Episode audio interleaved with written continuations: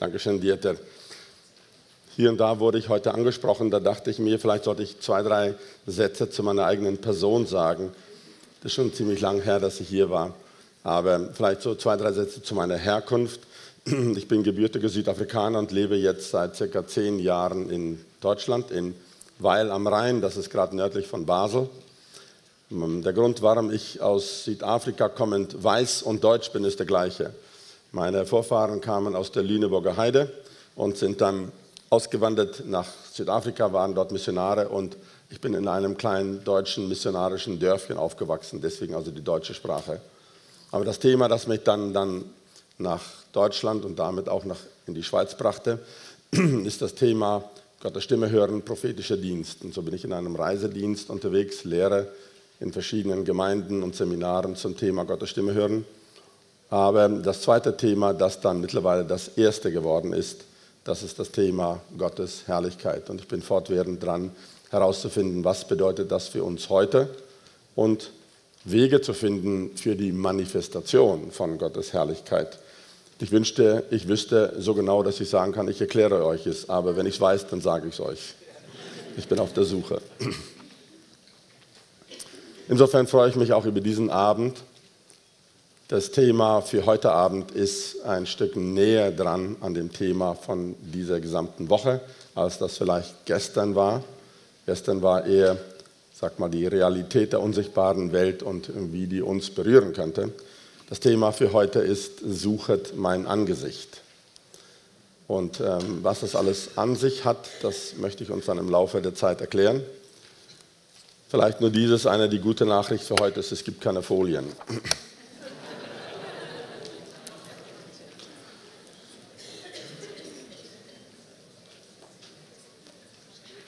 Ich fange mal an mit einer Frage, eine Bibelquiz-Frage. Wer waren bei Jesus auf dem Berg der Verklärung? Nebst Petrus, Johannes und Jakobus. Wer war noch da? Mose und Elia. Wo ist Elia beerdigt worden?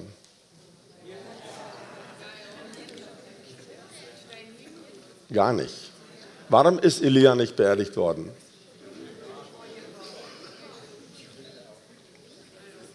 Wo ist Mose beerdigt worden? Weiß man nicht.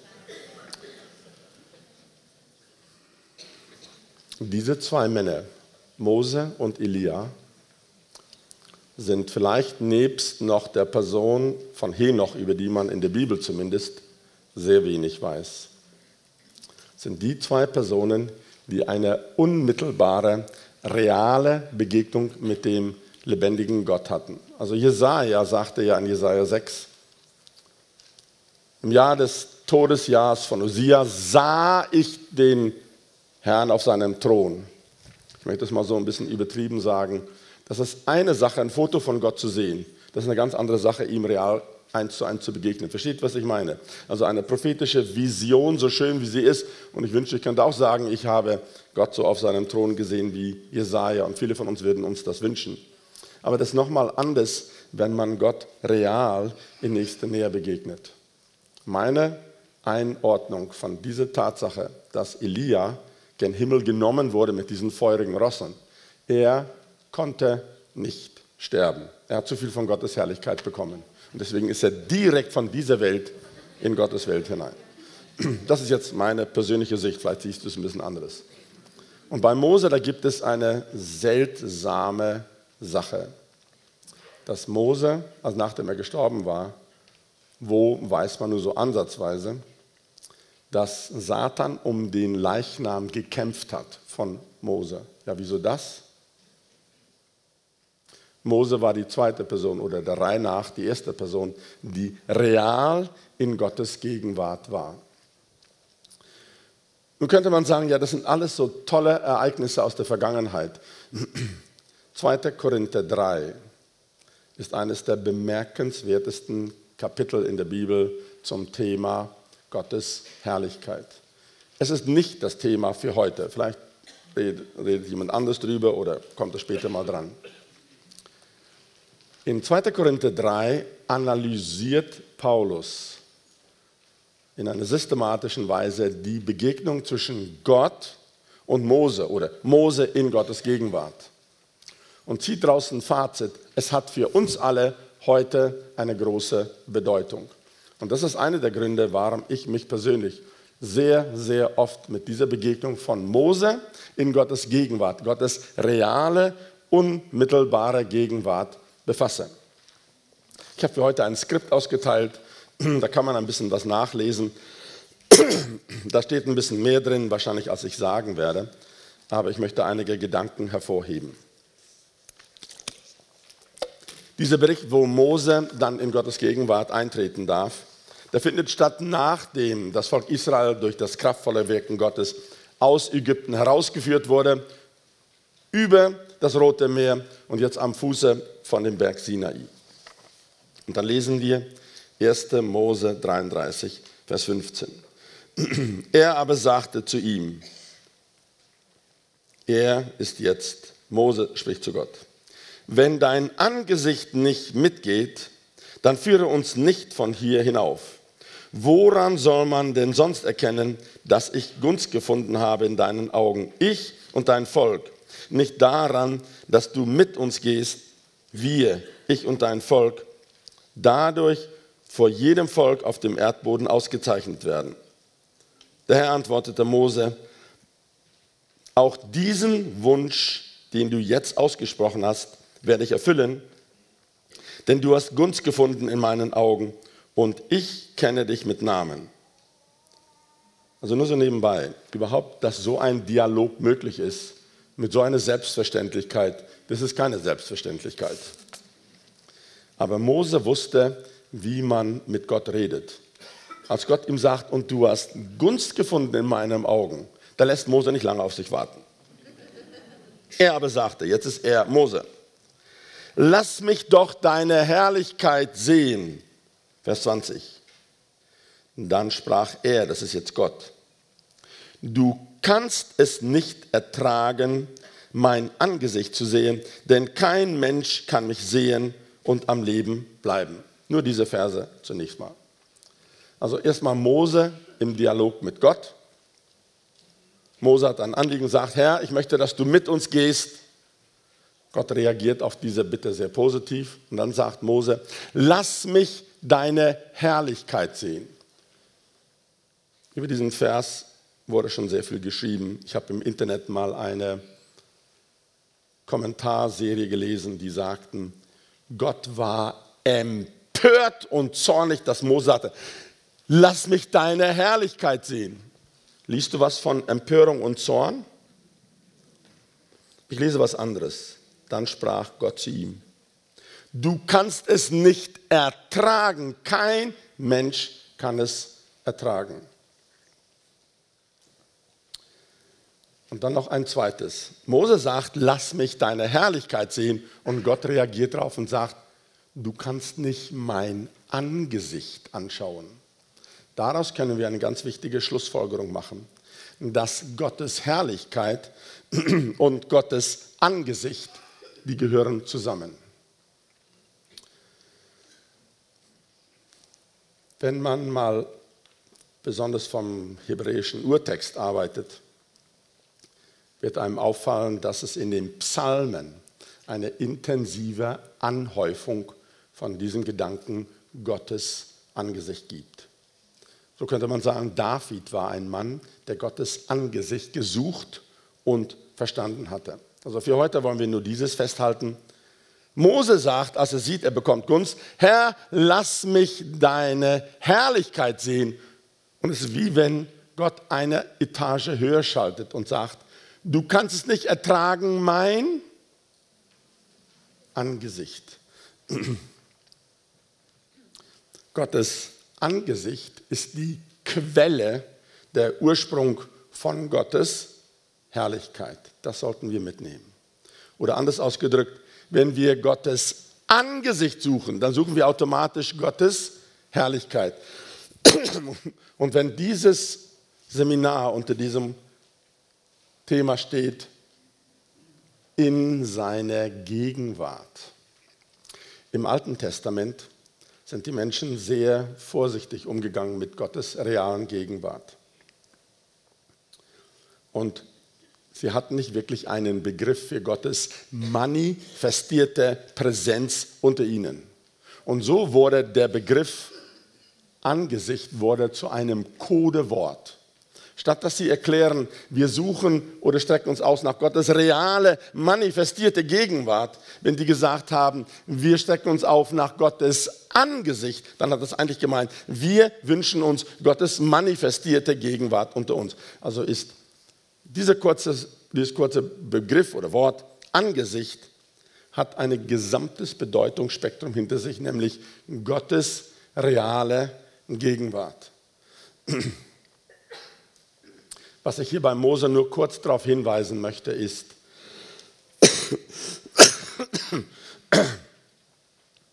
Mose hat zu Gott gesagt, lass mich deine Herrlichkeit sehen. Es war also, die Initiative kam von Mose zu Gott hin und sagte, lass mich deine Herrlichkeit sehen. Und Gott hat positiv darauf reagiert und gesagt, da sollten wir nur sehr vorsichtig sein. Was ich hier nicht abgedruckt habe, weil ich davon ausgehe, dass wir das alle wissen. Im nächsten Kapitel wird dann genau beschrieben, Mose stieg dann ganz früh am Morgen auf den Berg. Er verbarg sich in einem Felsspalt. Gott ging mit seiner gesamten Herrlichkeit vorbei und Gott hielt seine Hand vor Mose vor diesem Felsspalt. Fast identisch der gleiche Bericht über Elia auch. Elia hat genau das gleiche erlebt, auch in einer Felsenhöhle. Gott hat auch seine Hand davor gehalten und dann ging Gott vorbei. Und was Mose erleben konnte, war, Gott rückwärts von seinem Rücken zu sehen. Mehr als das konnte er nicht aushalten. Und als er dann vom Berg runterkam, hat sein Gesicht geleuchtet und gestrahlt, die Widerspiegelung von Gottes Herrlichkeit. Dieses Ereignis in 2. Mose 33, 34 ist eines der zentralen gedanklichen Punkte vom gesamten Alten Testament. Und es wurde eine Inspirationsquelle für all die nachfolgenden Generationen. Wir wollen uns heute dabei einklinken bei einer Aussage, die zunächst recht besorgniserregend klingt. Wer ein Skript dabei hat, Absatz 1.3, Psalm 69. Und das ist nicht eine einmalige Aussage, es ist eine, die oft in den Psalmen vorkommt. David betet, Vers 17, Psalm 69, Vers 17. Erhöre mich, Gott, denn gut ist deine Gnade. Wende dich zu mir nach der Größe deiner Erbarmungen. Und es geht um den Vers 18 und verbirg dein Angesicht nicht vor deinem Knecht, denn ich bin bedrängt, erhöre mich eilends. David war jemand, der das Angesicht Gottes gekannt hat und nun ruft er und sagt, Herr, verbirg dein Angesicht nicht vor mir. Da wollen wir uns für heute einklinken. Die Frage ist also die, Wieso, warum verbirgt Gott manchmal sein Angesicht?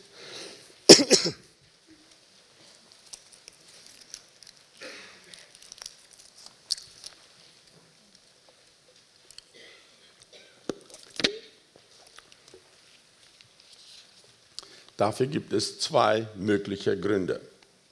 Der eine ist der naheliegende Grund, auf den ich nicht viel länger eingehen möchte, ist Gott, ein dreimal heiliger Gott. Heilig, heilig, heilig ist der Herr Zebaut, kann nicht mit Sünde sich assoziieren. Das heißt, wenn etwas in unserem Leben nicht in Ordnung ist, dann verbirgt Gott sein Angesicht und wir stehen alleine da. Ja, dann wäre es höchste Zeit, dass wir das wieder in Ordnung bringen. Und da im Neuen Testament haben wir die Möglichkeit, das Blut Jesu, das Kreuz Jesu. Darüber möchte ich weniger reden, als wieso verbirgt Gott sein Angesicht. Wir lesen in den Psalmen, wir lesen im Alten Testament, aber besonders in den Psalmen, und wir können das in unserem Umfeld nachvollziehen. Wir alle erleben unterschiedliche Zeiten. Die schönen Zeiten sind auf dem Berg der Verklärung. Und dann erleben wir Gottes Herrlichkeit und Gottes Nähe und Gottes Präsenz und so eine Lobpreiszeit wie heute Abend. Das ist echt eine super Zeit, wo wir hingeführt werden. Ich möchte mich eben unterbrechen. Ich denke, wir wollen ganz kurz nur dem Lobpreisteam danken. Das ist so eine super Sache, die sie machen.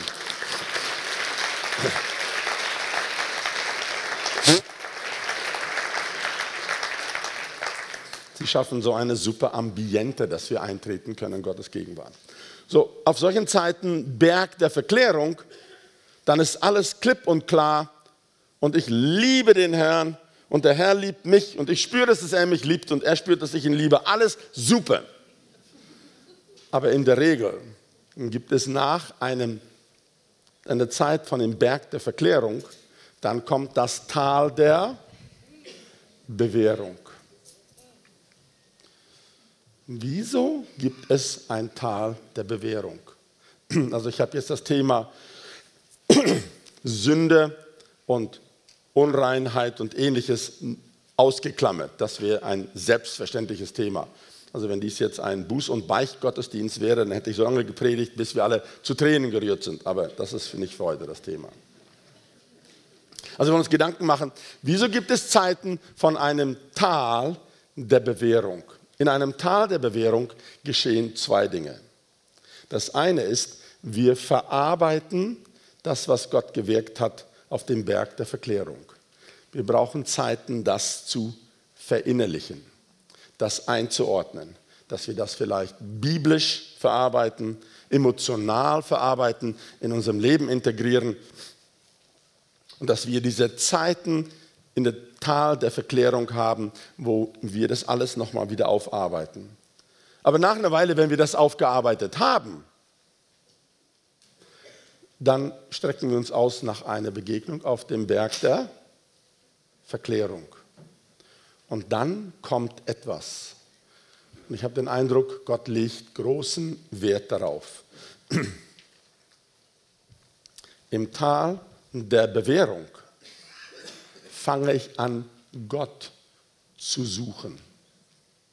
Es gibt zwei Begriffe, die sind so wie Stecker und Steckdose passen zusammen. Suchen und finden. Wenn wir nicht suchen, werden wir nicht finden. Wieso müssen wir Gott suchen? Es gibt da wahrscheinlich nicht eine einmalige Antwort, sondern eine ganze Reihe von Antworten. Zum einen, nachdem ich nun hier im Tal der Bewährung alles aufgearbeitet habe, suchen ist eine Form von Wertschätzung. Ich möchte wieder zu Gott. Und jetzt fange ich an, all die guten Sachen, die ich weiß. Ich proklamiere das Wort. Ändert sich was? Vielleicht. Ich lobe und preise viel mehr. Ich lese viel mehr die Bibel. Ich sondere mich ab. Ich ändere meinen ganzen Lebensstil ab. Ich möchte wieder dorthin, vor das Angesicht Gottes. Darauf wartet der Herr. Suchen ist eine Form der Wertschätzung. Und jetzt ändere ich mein ganzes Leben, richte mein Leben neu ein. Ich möchte wieder dorthin. Und die Bibel sagt ja, wenn wir ihn aufrichtig suchen, wird er sich von uns finden lassen. Ich habe hier im Skript ein paar Verse aufgeschrieben. Jeremia 29, Vers 13 und 14. Ihr werdet mich suchen und finden, denn wenn ihr mich von ganzem Herzen suchen werdet, so will ich mich von euch finden lassen. Irgendwie ist es so, wenn wir Gott nicht suchen, dann lässt er sich nicht finden.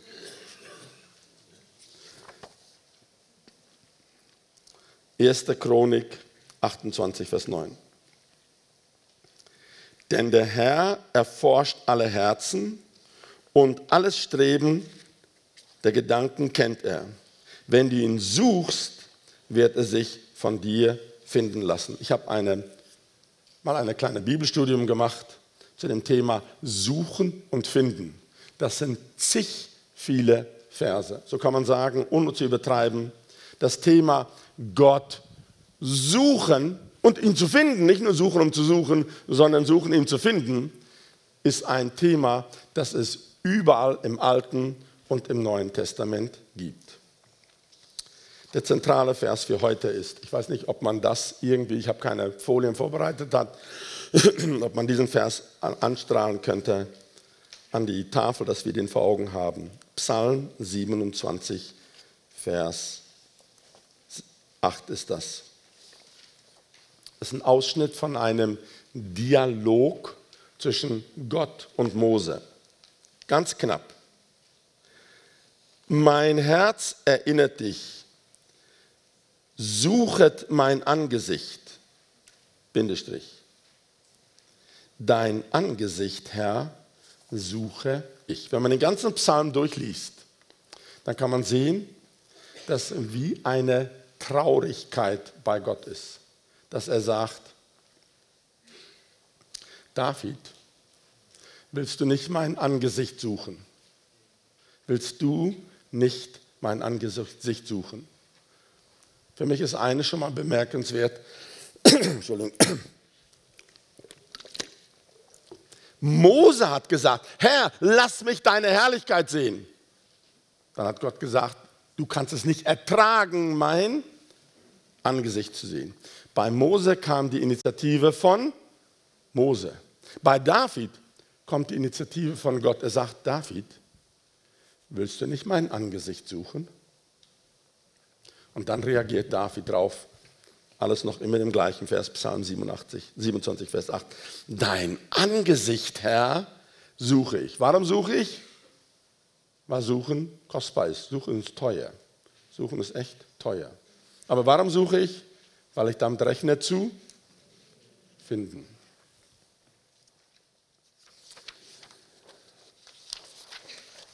Also den ersten Gedanken, den ich vermitteln möchte, ist, es ist irgendwie so, dass die kostbaren Dinge, zu denen sicherlich als Krönung gehört Gottes Angesicht, die tut Gott nicht einfach nur so hingeben. Es kostet dich und mich alles. Und dass wir im Tal der Bewährung sagen, ich muss unbedingt wieder dorthin zurück, dass ich Gott suche, um ihn zu finden. Und danach ändert sich was bei mir. ändert sich mein Lebensstil, Warum? Ich möchte ihn finden. Und dann den Gedanken, den ich uns mitgeben möchte von David aus. Gott ergreift die Initiative und sagt, willst du nicht mein Angesicht suchen? Und diese Frage möchte ich dir für diese Tage mitgeben. Willst du nicht Gottes Angesicht suchen? dann gibt es eine Antwort auf dieses Suchen, die mich bis heute beschäftigt. Nochmal im Skript, Absatz 1.7, der sogenannte aaronitische Segen, den lese ich mal vor.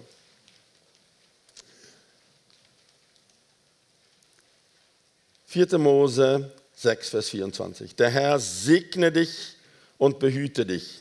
Der Herr lasse sein Angesicht über dir leuchten und sei dir gnädig. Der Herr erhebe sein Angesicht auf dich und gebe dir Frieden. Was ich hier hervorheben möchte, der Herr lasse sein Angesicht leuchten über dir.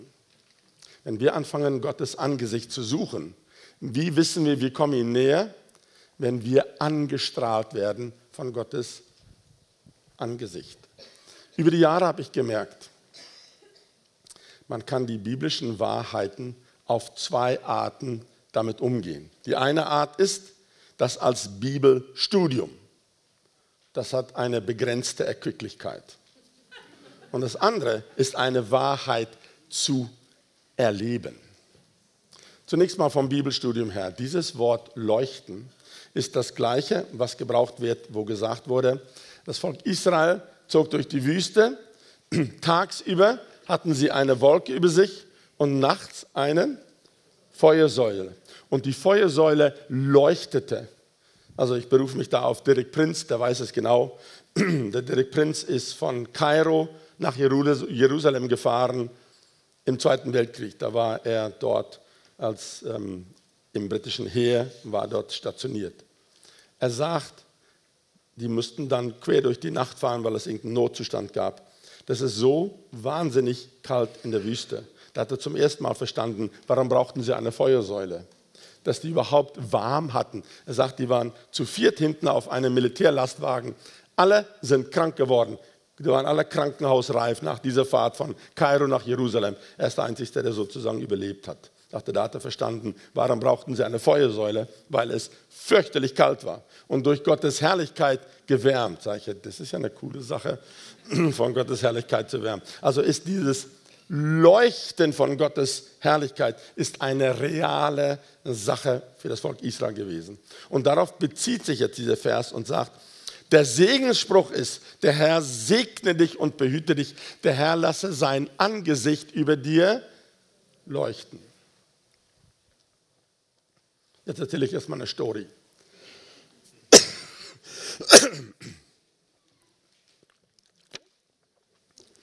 Die erste Person, der ich begegnet bin, das liegt ja schon einige Jahre zurück, wo ich real Gottes Herrlichkeit wahrgenommen hatte. Ich hatte zu der Zeit überhaupt keine biblische Theorie, ich konnte es überhaupt gar nicht einordnen, außer dass mich das über die Maßen in Ehrfurcht versetzt hat. Vielleicht habe ich die Story schon mal hier erzählt, aber ich erzähle es trotzdem nochmal. Und das sind die Ereignisse um Bob Edwards. Wer hat schon mal von Bob Edwards was gehört? Der ist kein bekannter Konferenzsprecher, aber ich erzähle ein bisschen was. Bob Edwards, der müsste jetzt so Mitte 50 sein. Man kann sein Zeugnis auf YouTube, kann man das angucken. Bob Edwards ist ähm, englischsprachig, lebt in Montreal, im französischen Teil von Kanada. Bob Edwards hatte eine ganz, wie sagt man in der Schweiz, doch so treffend, strube Geschichte. Er war schizophren mit einer dreigespaltenen Persönlichkeit. Und er hat uns erzählt beim Seminar, wir wussten manchmal nicht, ob wir lachen oder weinen sollen. Wenn er morgens wach wurde, dann wusste er nie, welche von diesen drei Persönlichkeiten war dran. Also muss echt, echt, echt übel gewesen sein. Und die Ärzte konnten damit nicht klarkommen. Und ja, das ist eine Möglichkeit von Therapie. Die haben ihm Elektroschocks gegeben. Und so sagt er, sahen seine Tage eigentlich so aus, dass er in der Klinik war und Elektroschocks bekommen hat und dann wieder raus und rein und raus. Und wenn er diese Schocks bekommen hat, das muss was ganz, ganz Schlimmes sein. Er sagte einmal, als er dann wieder aus der Klinik war, da lief er die Straße entlang, da kommt eine junge Frau auf ihn zu und sagt, Sir, ich weiß nicht, was Ihr Problem ist, ich will Ihnen nur sagen, egal was Ihr Problem ist, es gibt nur eine Antwort dafür, die heißt Jesus Christus. Okay, da hat sie ihn so stehen lassen.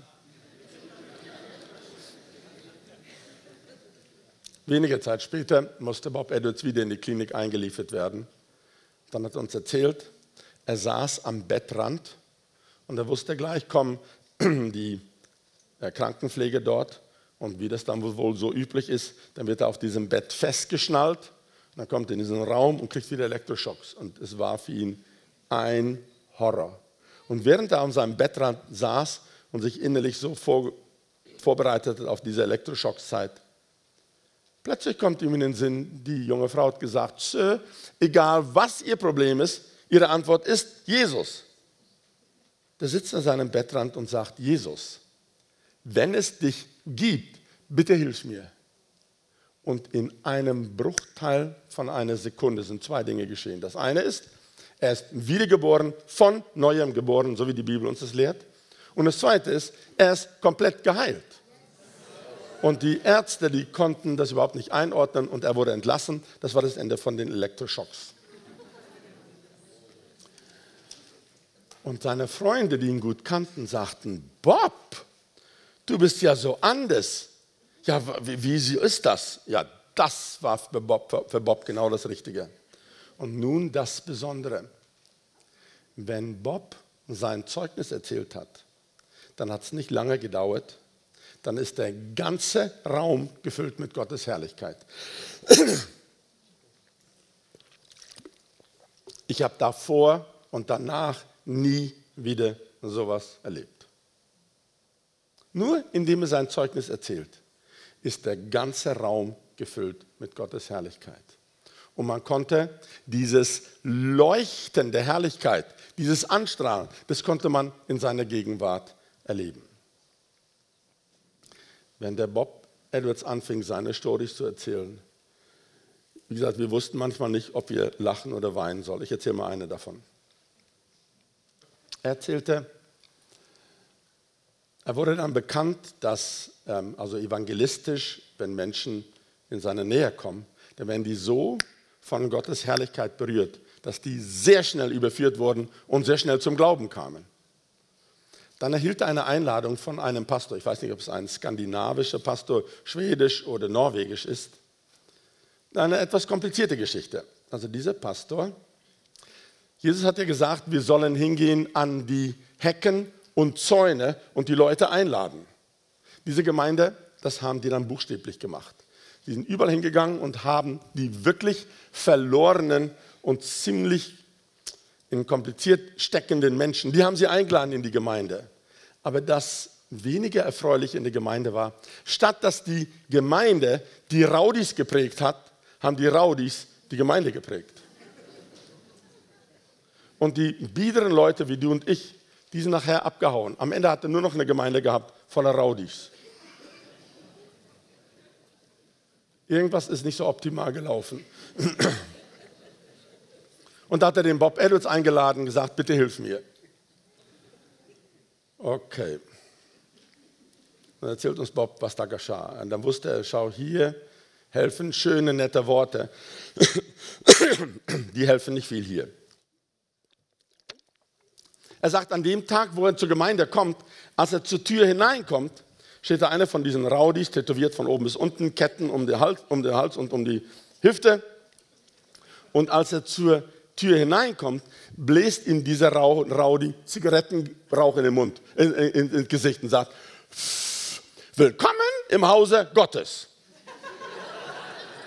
Dann frage ich, was ich da machen würde.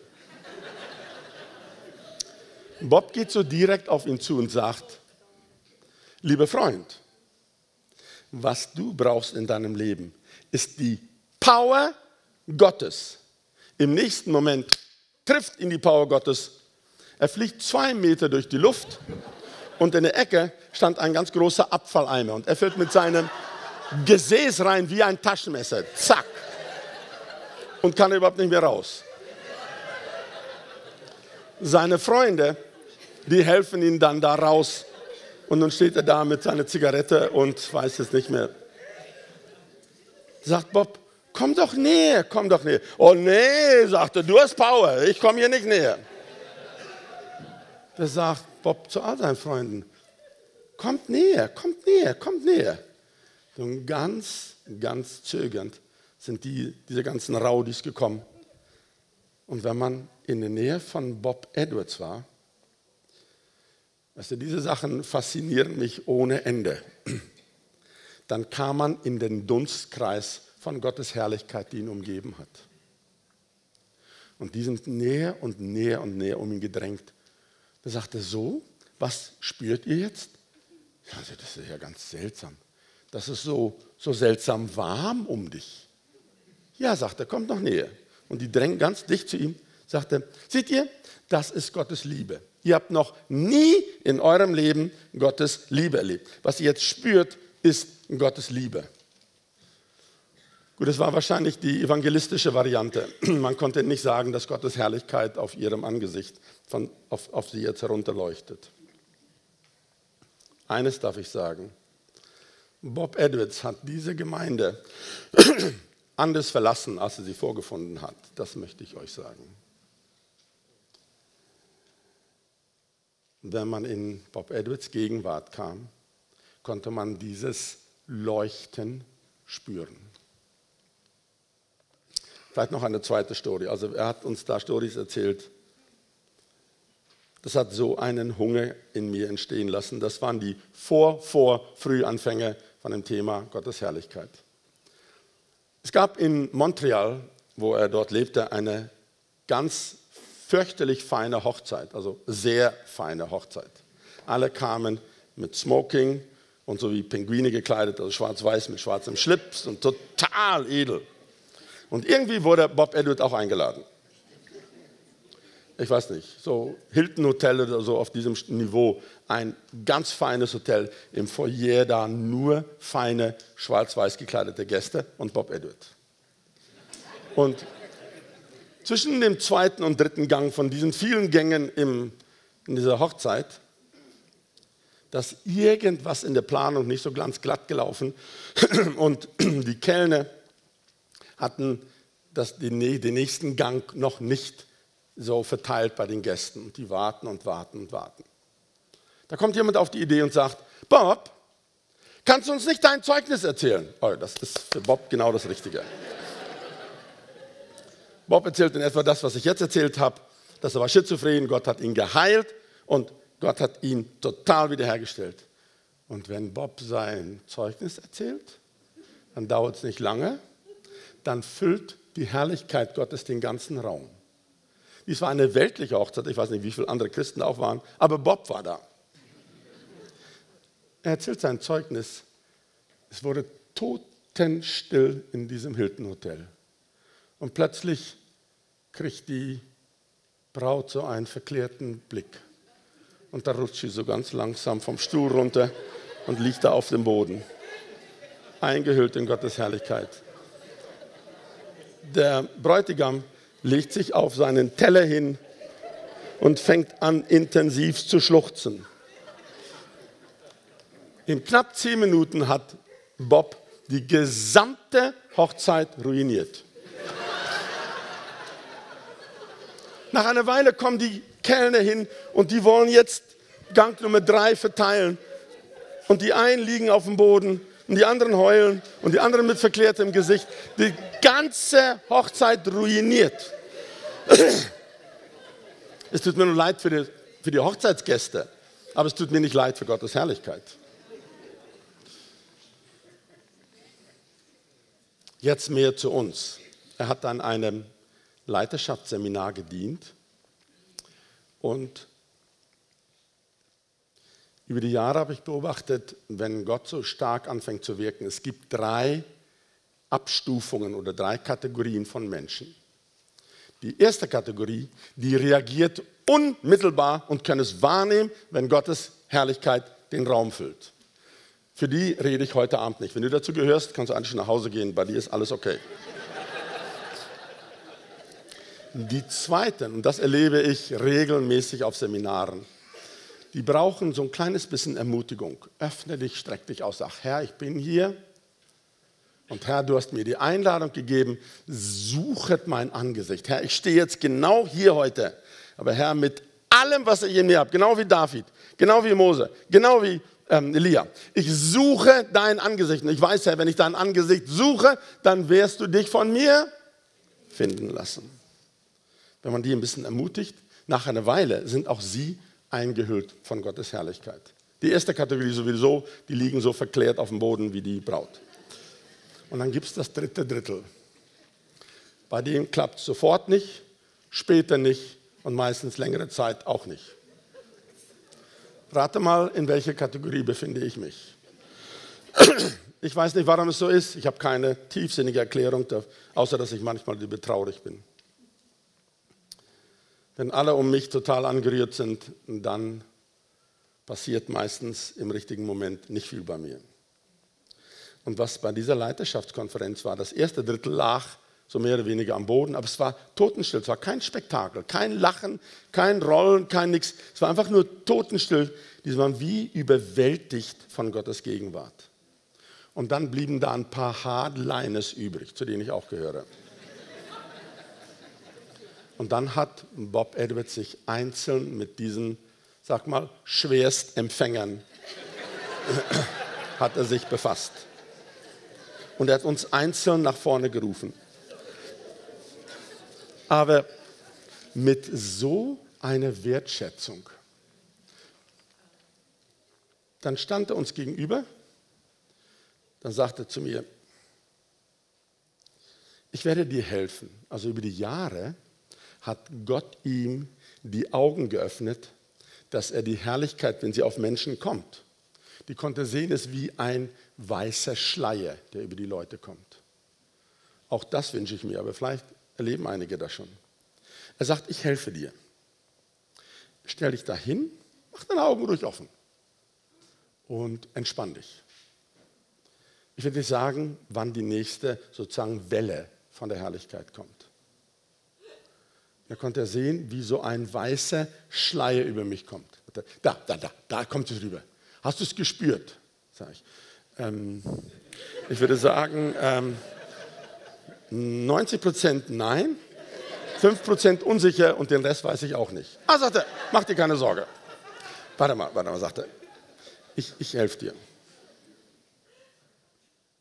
Kannst du spielen? Da, da kommt es nochmal. Wie fühlst du dich dabei? sagte Sag ich. Ich würde sagen, es ist jetzt ungefähr 80 Prozent unsicher und ähm, vielleicht so 1 Prozent Sicherheit. Du, der hat sich davon nicht absetzen lassen. Der hat sich mit mir befasst und mit uns anderen Hardliners, die auch nichts davon erleben. Und nach dem vierten, fünften Mal, da musste ich mir langsam eingestehen, ich vermute, dass meine Unsicherheit jetzt weniger ist als meine Sicherheit, dass was gewesen ist. Und bei dem fünften, sechsten, siebten Mal konnte ich ganz langsam merken, so etwas kommt über mich. Dann hat er uns entlassen. Ich darf dir sagen, an diesem Abend, als ich in meinem Bett lag, ich konnte überhaupt nicht einschlafen. Jemand hat dauernd so einen Schleier über mich gezogen. Den ganzen Abend, den ganzen Abend, den ganzen Abend.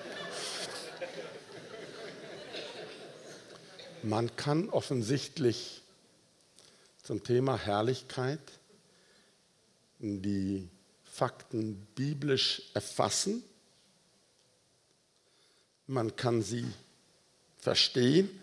Man kann sie sehen, wie bei Bob Edwards, und man kann sie spüren. Über die Jahre habe ich das festgestellt. Gottes Herrlichkeit ist keine Theorie, ist keine Philosophie. Es ist eine geistliche Realität. Also nochmal, jetzt fangen wir ganz von vorne an. Wir erleben Zeiten von Berg der Verklärung und Zeiten vom Tal der Bewährung. Darf ich dir was verraten? Wenn du einmal auf dem Berg der Verklärung Gottes Herrlichkeit in einer oder anderen Weise erlebt hast, gesehen hast, ist natürlich höchst optimal, aber auch höchst selten, oder gespürt hast oder wahrgenommen hast. Wenn du einmal dort auf dem Berg der Verklärung warst, ist der Weg das zweite Mal ein ganzes Stück einfacher. Du weißt, wo du hin möchtest. Kannst du das verstehen? Solange man nicht weiß, was es ist, ja, dann ist man unsicher, bin ich auf dem richtigen Weg. Und Bob hat mit uns Zeit verbracht und gesagt, mach dir keine Sorge, ich zeige dir, ich helfe dir. Ich wünschte so, ich hätte diesen Dienst von Bob, ich würde mit jedem Einzelnen von euch Zeit verbringen. Also die These ist, wenn du einmal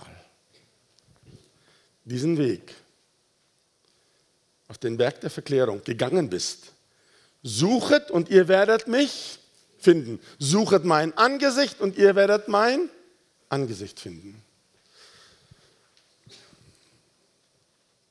Weißt du, eines der für mich ganz wichtigen Punkte ist, ich arbeite mit allem, was ich habe und kann und bin, daran, Menschen nicht in die Abhängigkeit zu führen, sondern in die Mündigkeit. Natürlich ist es schön, dass Bob Edwards sich mit mir befasst hat in einer Zeit, wo es mir gar nicht gut ging. Aber kannst du dir vorstellen, wenn du das einmal erlebt hast und gelernt hast, wie komme ich aus dem Tal der, Ver der Bewährung auf den Berg der Verklärung?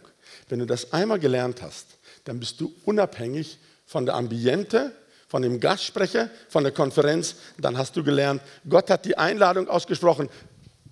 David, willst du nicht mein Angesicht suchen? Jetzt sagt er, Walter, willst du nicht mein Angesicht suchen? Das macht genau wie David. Ja, Herr, ich will dein Angesicht suchen. Und wie weiß ich, ich bin da angekommen? Eines, nicht die einzigste Art, aber eine Art ist, wenn sein Angesicht anfängt, über mich zu leuchten. Das war die Story mit Bob Edwards. Er dient eigentlich ohne Theorie. Er dient nur mit Praxis. Das ist eigentlich die schönste Art. Ich muss mich immer in der Theorie festhalten, weil es nicht alles bei mir so glatt läuft wie bei ihm. Und bei ihm, an einem Wochenende, ist die gesamte Gemeinde verendet. Und er konnte die Herrlichkeit Gottes mitbringen. Stell dir vor, stell dir vor, du und ich lernen, wie man angestrahlt wird von Gottes Herrlichkeit. Da kannst du anfangen, deine Ambiente auch zu verändern. Kannst du dir vorstellen? Und deine Gemeinde verändern und dein Haus verändern und deinen Wohnort verändern und wo du immer bist, wo du bist, wirst du angestrahlt. Bob Edwards konnte eine ganze Hochzeit ruinieren, weil die Heiligkeit ihn umgeben hat.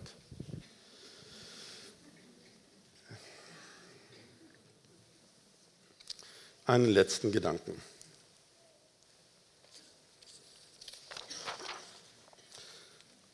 Also die Frage, mit der wir uns knapp befassen, ist, wie weiß ich, wenn ich bei der Herrlichkeit angekommen bin oder wenn die Herrlichkeit mich erreicht hat? Eine ist, man kann ein Leuchten spüren. Ein zweites ist Absatz 1.8. Das sind nicht isolierte Aussagen, das sind Aussagen, die ganz häufig in den Psalmen vorkommen. Ich habe jetzt nur hier einen Vers herausgehoben. Psalm 16, Vers 11. Du wirst mir kundtun den Weg des Lebens. Fülle von Freuden ist vor deinem Angesicht. Lieblichkeiten zu deiner Rechten immer da. Freude in eine Gemeinde ist eines der Auswirkungen, wenn Gott seine Herrlichkeit auf uns scheint. Vielleicht fühlt man das nicht immer, dieses Anstrahlen kann man unter gewissen Zeiten, kann man das spüren, wie man angeleuchtet wird. Ich wünschte, ich könnte euch sagen, ich erlebe es oft, ich erlebe es nicht oft, ich erlebe es relativ sehr selten, leider, aber immer wieder kommt es mal vor. Eine andere Art ist, dass du durchströmt wirst von Gottes Freude. Ich wünsche mir für euch, dass diese Gemeinde zweierlei erlebt. Das eine ist, dass die Menschen hier hineinkommen und entweder anfangen zu lachen oder zu weinen. Je nachdem. Die einen weinen wegen ihren Sünden, dann sind sie überführt von Gottes Herrlichkeit. Und die anderen lachen, weil sie angestrahlt werden von Gottes Herrlichkeit. So, jetzt haben wir genug Theorie, jetzt brauchen wir Praxis. Ich weiß nicht genau, wie wir das im Einzelnen einfädeln können, aber ich wünsche mir, dass wir angestrahlt werden von Gottes Herrlichkeit.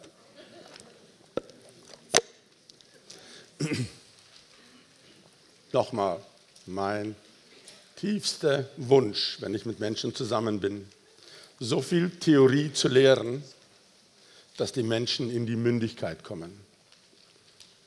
Und vielleicht ist das für viele von uns ein erster Weg, sagen, Herr, hier befinde ich mich im Tal der Bewährung. Und ich habe es relativ ziemlich sehr satt. Wie satt hatte Elia das?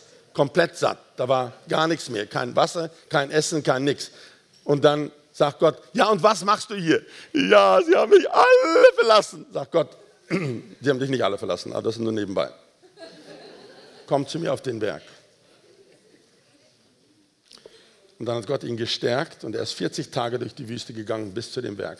Und als er dort ankommt, sagt Gott wieder, ja, was machst du jetzt hier? Ja, sie haben mich alle verlassen.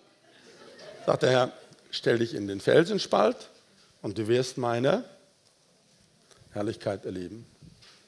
Danach, nach dieser Begegnung mit Gottes Herrlichkeit, ist Elia nie wieder depressiv geworden. Das kannst du selber nachlesen. Aber er musste auch einen Weg aus dem Tal der Bewährung, musste er, bei ihm war das physisch 40 Tage gehen, bis er angestrahlt wurde von Gottes Herrlichkeit. Ich weiß nicht, ich, normalerweise erzähle ich solche Stories nicht, aber vielleicht kann ich das hier wagen. Also die Leiterschaft muss einfach mal entscheiden, ob sie das hinterher auf der Aufnahme wollen.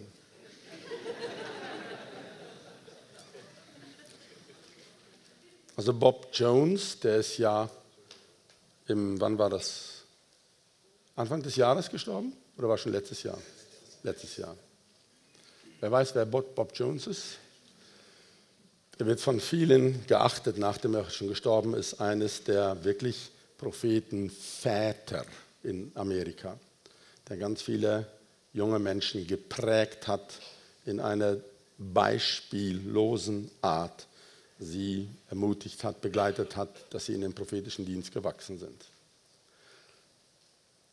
Bob Jones erzählt eine Story und sagt, Gott sagt zu ihm, er soll da in den Nordwesten zu einer Stadt hinfahren, da ist ein Grab mit einer Tanne. Okay. Das ist ziemlich vage. Es gibt viele Gräber und wahrscheinlich viele Tannen. Und die Stadt, wo er hin soll, ist Spokane.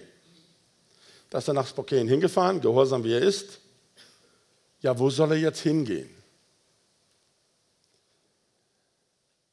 Und da hat er ganz schüchtern bei den Leuten, gefragt, ähm, Entschuldigung, ich bin hier fremd in dieser Stadt, ähm, habt ihr vielleicht hier ein Grab mit einer Tanne?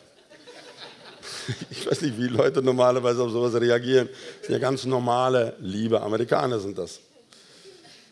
Irgendwann ist bei jemand gedämmert. Ach so, ja, bei diesem Friedhof ist da ein Grab mit einer Tanne. Und wessen Grab war das? Das Grab von John G. Lake. Da ging er hin, das Grab und am Kopfende eine ganz große Tanne. Und als er nun vor diesem Grab stand, sagte er, was soll ich jetzt machen? Sagt Gott, berühre den Ast. Und als er das tut, da kam wie ein Blitz Gottes und ist durch ihn durch, das hat ihn fast erschlagen. Der war so hin und weg. Und hat der Gott gefragt, sagt er, ich komme nicht so ganz mit, äh, was, was passiert jetzt hier?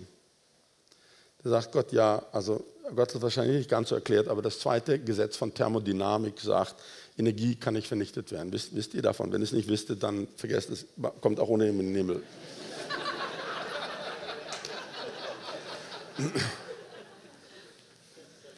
Herrlichkeit ist eine Form von Gottes Energie. Der John G. Lake, von ihm gibt es ganz viele Statistiken, unter anderem, dass mehr als 100.000 Leute medizinisch geprüft und bestätigt durch seinen Dienst geheilt wurden. Und als er beerdigt wurde, ist die Herrlichkeit mit ihm beerdigt worden. Und diese Bäume, dieser Baum hat seine Wurzeln bis ins Grab gefunden. Also die Herrlichkeit, die in den Gebeinen ist, die ist jetzt im Baum und als er den Baum anfasst, kriegt er einen Schlag. Also wenn du diese Story nicht glaubst, bitte lies Elisas Story. Das steht in der Bibel. Was geschah mit Elisa? Er hat Elia um eine doppelte Salbung gebeten, die hat er auch gekriegt. Und als er am Ende seiner Tage gestorben war, dann haben die ihn, wie das damals im Volk Israel üblich war, hat man ihn in eine Gruft beigesetzt, also nicht in ein Grab mit Erde zugeschüttet. Es gab so, so ein Grab, ähnlich wie dann viel später auch ähm, Lazarus und Jesus beigesetzt wurden. Und dann gab es, das steht alles dort im zweiten Könige, da gab es eine Schlacht zwischen den, weiß nicht, Philistern oder wie noch gerade und dem Volk Israel. Und einer vom Volk Israel, der wurde ähm, erschlagen in dieser Schlacht und sie hatten nicht Zeit, weil es ja Kampf und Krieg war, ihn beizusetzen. Da haben die einfach diesen toten Krieger auf Elisas Gleichnam getan. Und als er draufgelegt wurde, da wurde der Krieger lebendig. Also die Frage, die uns nun beschäftigt, wer hatte nun den Glauben, Elia oder der tote Krieger?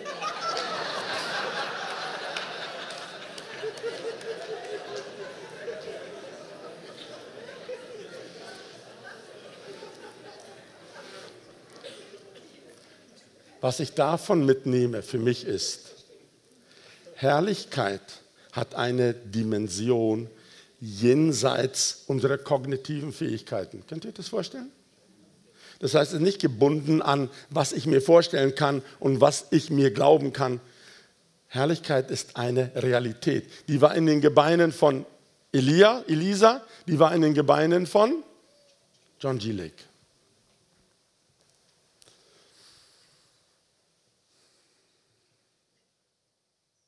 Mein Gebet an den Herrn ist, ich möchte so viel von seiner Herrlichkeit empfangen, dass es meine ganzen Gebeine durch und durch, genau wie John G. Lake, verherrlicht.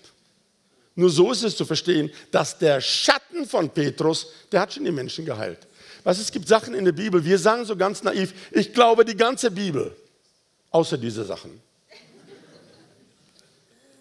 Herrlichkeit, das möchte ich uns damit vermitteln, ist eine geistliche Realität, wenn du so willst, eine geistliche Energie, die jenseits unserer kognitiven Fähigkeit liegt.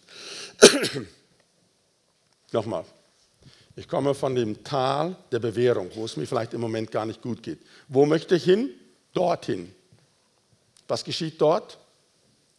Ich werde angestrahlt. Das Anstrahlen kann man spüren. Als Wärme, als Schwere, als Leichtigkeit oder als Freude. Okay, jetzt haben wir genug Theorie möchte unseren gesalbten Lobpreisleiter, wer möchte am Keyboard ein bisschen mit uns spielen? Nur Gitarre. Haben wir kein, kein Keyboard heute? Ach, jemand, der, was Elisa hat auch einen Seitenspieler gehabt und dann kam die Hand des Herrn auf ihn. Also das ist total okay. Okay, magst du kommen? Aber es kann auch das ganze Lobpreisteam. Wir möchten nicht bloßstellen. Vielleicht Vielleicht kommt einfach das ganze Lobpreisteam. Wir möchten angestrahlt werden von Gottes Herrlichkeit. Du auch? Oder vielleicht kann man es anders formulieren, wenn ihr so seid wie ich. Wir wollen es lernen, von Gottes Herrlichkeit angestrahlt zu werden. Ist das okay? Und je öfter wir diesen Weg gehen, desto einfacher wird es, wie treten wir in Gottes Gegenwart mein tiefster Wunsch ist, dass Gott dir selber begegnet und du in die Mündigkeit kommst und nicht in die Abhängigkeit von mir oder vom Segnungsteam. Ist das okay? Jetzt müsst ihr einfach auf ein Lied einigen. Das ist jetzt ein bisschen logistisches. Ist okay?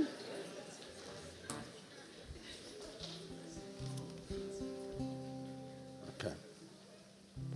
Ihr dürft euch erheben, wenn ihr möchtet. Wir wollen auf den Berg der Verklärung.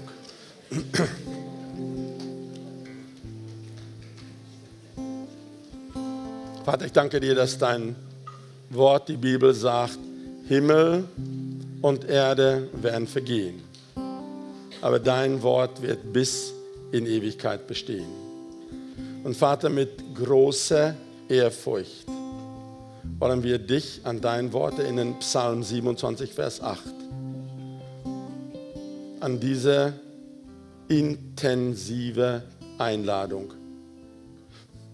Mein Herz erinnert dich, suche mein Angesicht. Du hast David, deinen Sohn, deinen Knecht, daran erinnert. Suche mein Angesicht. Danke, Herr, dass diese Einladung auch für uns gilt. Und wir möchten wie David darauf reagieren, Herr. Dein Angesicht will ich suchen. Vater, ich bete für alle die, die sich wirklich schon längere Zeit im Tal der Bewährung aufhalten mussten. Elia hat es auch nicht einfach gehabt, aber du bist ihm begegnet. Danke, Jesus. Es gibt einen Vers, der nicht im Skript steht, den möchte ich hier zitieren, Judas 24.